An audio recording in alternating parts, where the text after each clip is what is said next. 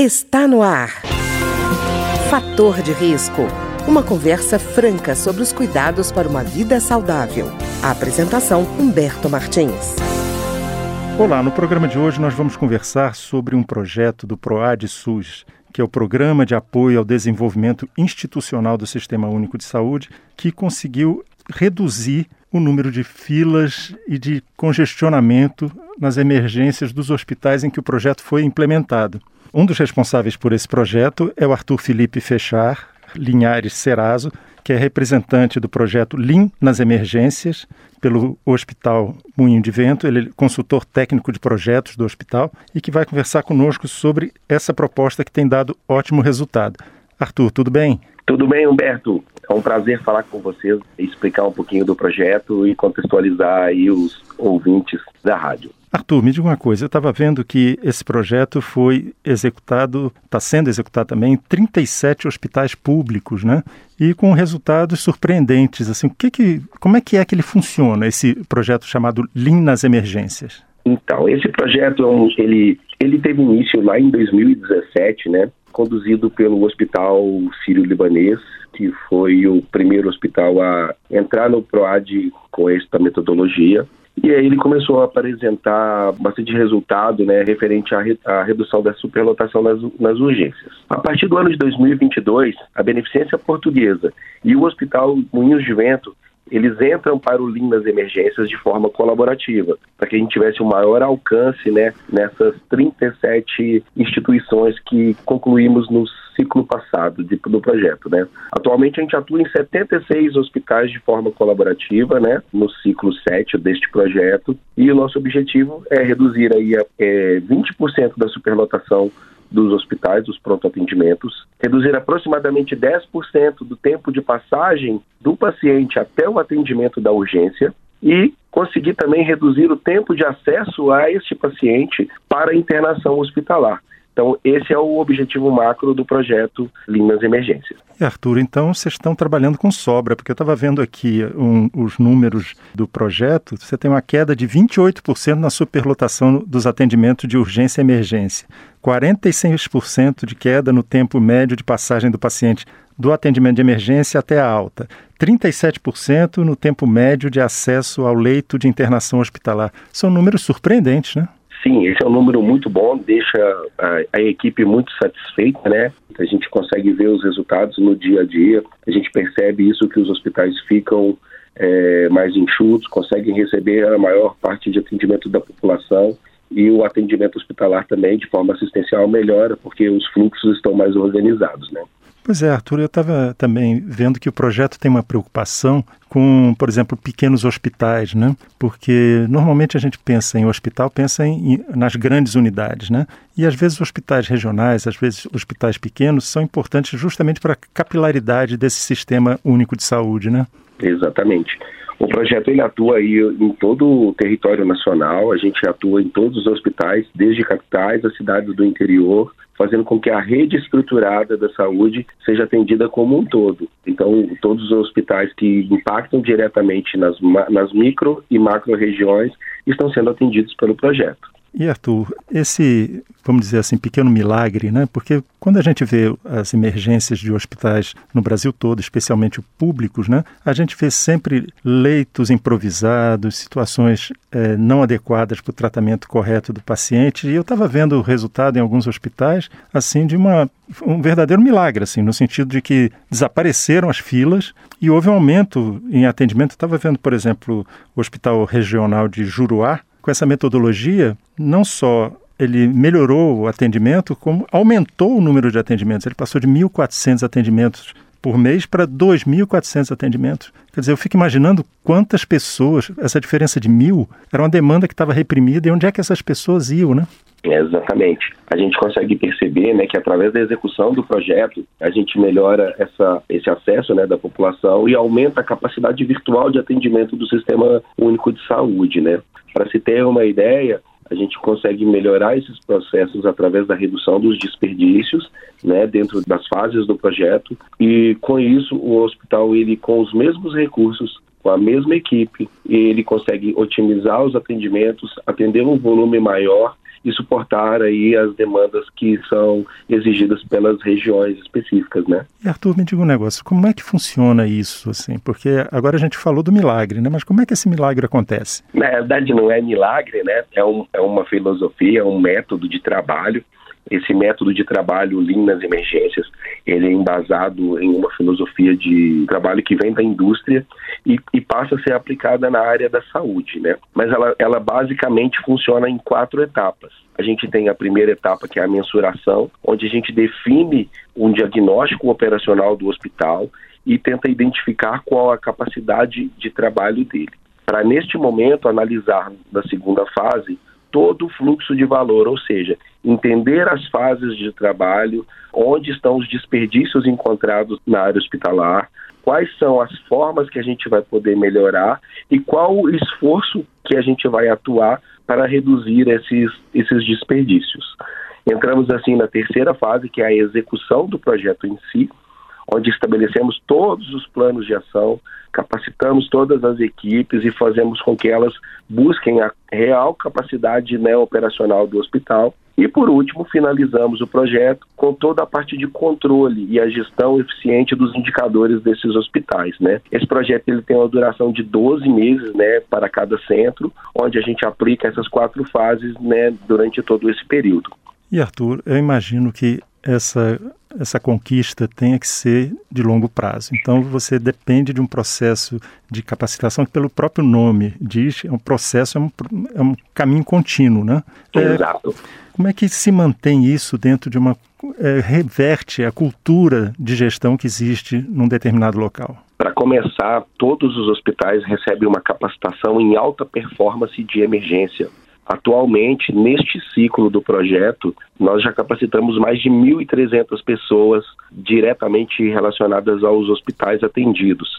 E essas pessoas são os porta-vozes né, da metodologia Lean e fazem com que os hospitais absorvam essa cultura e, de forma organizada, eles consigam é, fazer com que todas as outras pessoas envolvidas no processo participem de forma ativa do projeto. Então, o projeto Lean nas emergências ele, além de capacitar, promove com que as próprias pessoas executem as melhorias, né? A gente entra como o tutor dessa atividade. E, Arthur, toda vez que se fala em reduzir despesa ou desperdício, há sempre um medo de cortes em, em coisas vitais. E você tem que até que explicar às pessoas que não é esse tipo de atitude que o projeto se propõe, não é isso? Exatamente. A gente trabalha com esses desperdícios e aí a, o que seriam eles, né? a falta de qualidade, o tempo de espera né, que as pessoas ficam para ser atendidos, movimentações desnecessárias dentro dos hospitais, fazendo com que as pessoas não se encontrem dentro dos fluxos, né? A falta de processos também burocráticos ou que não, não estão ajustados de forma correta. Esses são os principais desperdícios que a gente trata, né, que são os desperdícios clássicos nos hospitais. Eles não estão é, relacionados com custos.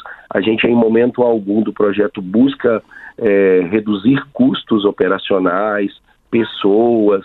O foco é reduzir desperdícios de, que estão inerentes ao processo mas indiretamente a gente reduz custos, a gente otimiza as atividades, porque os próprios funcionários, as próprias pessoas que trabalham nos hospitais conseguem enxergá-los e o mais importante, tomar ações e contramedidas para que eles não voltem a acontecer. Pois é, Arthur, eu estava lembrando aqui de um, hospital Assis Chateaubriand, em Fortaleza. A gente estava falando em superlotação, né? Com essa metodologia, houve uma queda de 63% na superlotação, 42% no tempo médio de acesso ao leito de internação hospitalar, 11% no tempo médio de passagem do paciente do atendimento de urgência até a alta.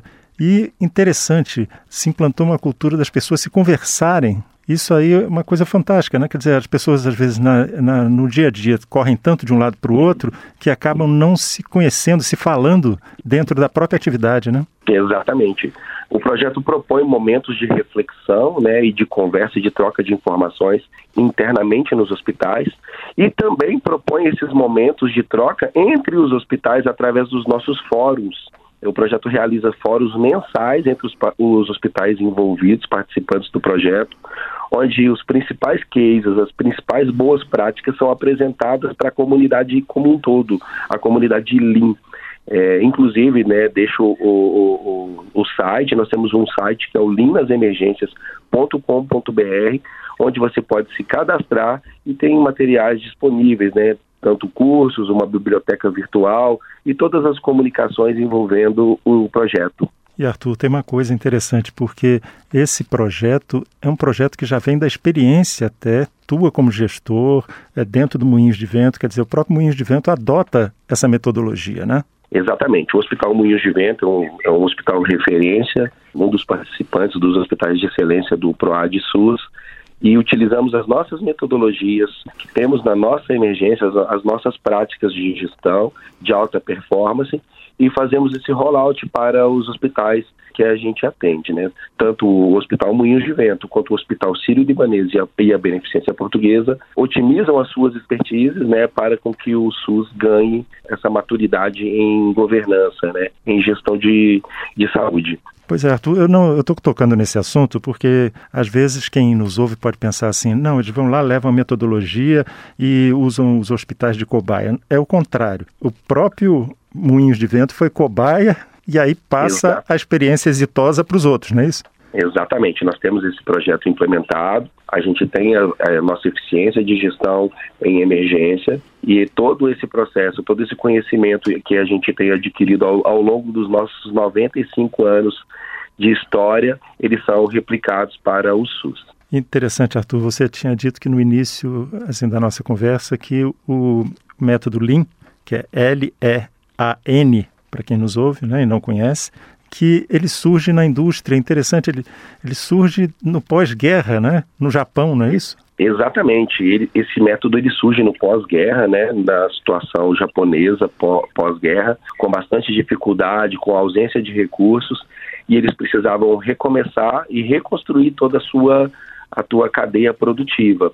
E já que o Lean era uma ferramenta que nasceu dentro da Toyota uhum. e ela começa a se disseminar por todo o mundo devido ao sucesso né, que as pessoas conseguiram identificar para reduzir os desperdícios. No caso dos japoneses naquela época, não era nem desperdício, era ausência mesmo de recursos. Então, eles precisavam fazer o processo, eles precisavam se reinventar para poder sobreviver. Então, essa necessidade fez com que o projeto, fez com que a metodologia fosse implementada.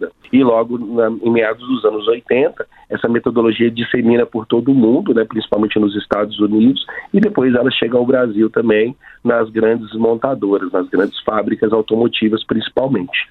E Arthur, quais seriam os próximos passos agora dentro do projeto Lean nas emergências? Dentro do projeto ainda temos aí a, a conclusão né, deste triênio, né? Nós estamos atuando aí no, no triênio, temos até o final desse ano para atender aí 160 hospitais né, como um todo no projeto e a gente busca reduzir esses, esses indicadores né, de tempo de permanência dos pacientes e de superlotação e capacitar aproximadamente 2 mil pessoas, 2.300 pessoas em alta performance de emergência. Tá ótimo. Eu queria agradecer então a Arthur Felipe Fechar Linhares Serazo, que é representante do projeto Lean nas emergências pelo Hospital Moinhos de Vento, ele que é consultor técnico de projetos do hospital e que conversou conosco hoje sobre esse projeto tão importante de redução de filas, de congestionamento né, de gente nas emergências, e esse que é um, parte de um programa que é um projeto do PROAD SUS, que é o Programa de Apoio ao Desenvolvimento Institucional do Sistema Único de Saúde, que foi criado em 2009 com o propósito de apoiar e aprimorar o SUS por meio de projetos de capacitação.